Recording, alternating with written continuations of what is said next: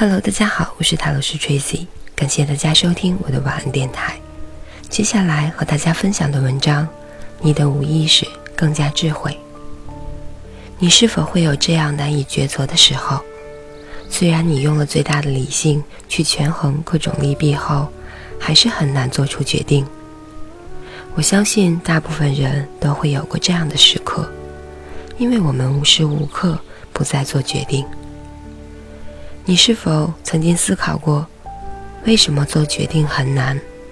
有些时候以至于做出什么抉择都像在犯错。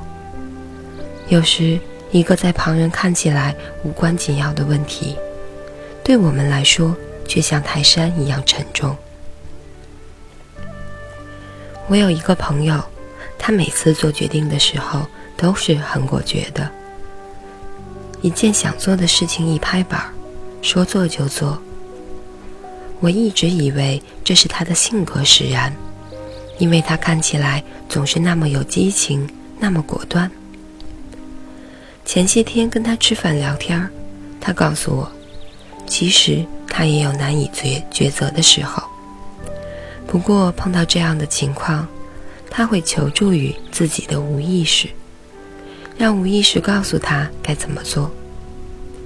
随后，他给我演示了他的方法。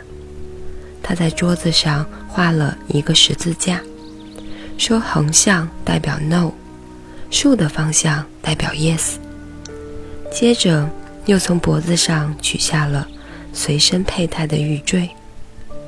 把玉坠挂在右手的其中一个手指上，让玉坠悬空在十字架的中间，然后闭上眼睛，开始调整自己的呼吸，把注意力集中在这只做决定的手上，其他的什么都不去想。最后会发现，悬空的玉坠会朝某个方向移动，而这个方向。就是他的无意识替他在做出的决定。这听起来可能有一点玄乎，但我是相信这样的方式做出的决定的，因为你内心的真实想法，在你进行这个动作之前已经存在了。之前我们了解到，梦是进入无意识世界的一种方式，同样。催眠也是一把可以打开无意识世界大门的钥匙。这一系列的动作可以看作是最基本的自我催眠。进入催眠状态，无意识的东西会慢慢的显现出来。伟大的催眠大师艾瑞克森说过一句话：“你的意识心理很聪明，但是你的无意识。”更智慧。我们的意识与无意识有着不同的逻辑方式。意识心理喜好那种线性的、理性的、有因果关系的逻辑思维，而无意识心理是那种既是又是的逻辑关系。它允许矛盾存在，允许那些有悖于意识信念的东西存在。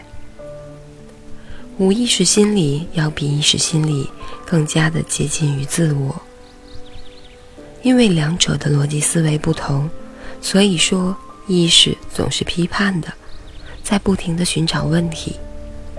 那些与当下的意识信念不和谐的东西就会被忽视，被压抑到无意识的领域。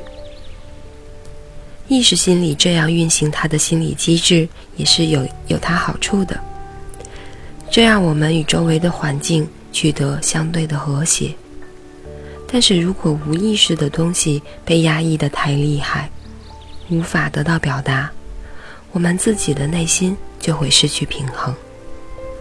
我们那些真实的想法常常不敢表达，就是因为会引起当下意识信念的不和谐，所以意识会把它打压下去，不让它出现在意识层面。把我们不敢去做的某事、某事的原因，转换成另一些意识可以接受的限制性的信念。比如说，一个不敢在公众面前讲话的人，他会说他没有演讲的天赋，他一站到讲台上就会不自觉的紧张，他害怕别人会笑话他。实际上，这些都是来自他意识的声音，都是外界给他的限制性的信念。他不敢面对来自无意识的那个声音，他拒绝别人对他的任何否定。而这又是与意识信念冲突的。一个人不可能可以拒绝任何人的否定，所以他越想做好，就越做不好；越做不好，就越把原因归根为那些限制性的信念。那么，回到我们前面所做决定的那个问题，我们对一些问题难以抉择，也是这样的。常常被意识的限制性信念束缚住，总有这样那样的理由，就去拒绝做出自己内心已经给出了的选择。但是，意识理性做出的决定，又让我们隐隐不安。所以，要在一些问题上做出抉择，才显得如此的艰难。如果我们在这种时刻静下心来，听听无意识的声音，可能就会得到我们想要的答案。我这样强调无意识的重要性，并不是说我们的无意识的东西就一定是好的，我们就要完全满足无意识的想法，不是这样的。无意识跟他的逻辑思维一样，他既是魔鬼，也是天使。关键是我们自己怎么对待这个魔鬼与天使的结合体？怎样让无意识更好的进入意识，取得与意识和谐的状态？这些也是心理治疗师工作的主要内容。意识与无意识都是我们心理结构的一部分，忽略哪方，我们都无法让我们的内心。取得和谐。以上就是这篇《你的无意识更加智慧》。感谢大家收听，我是塔罗斯 Tracy，晚安，好梦。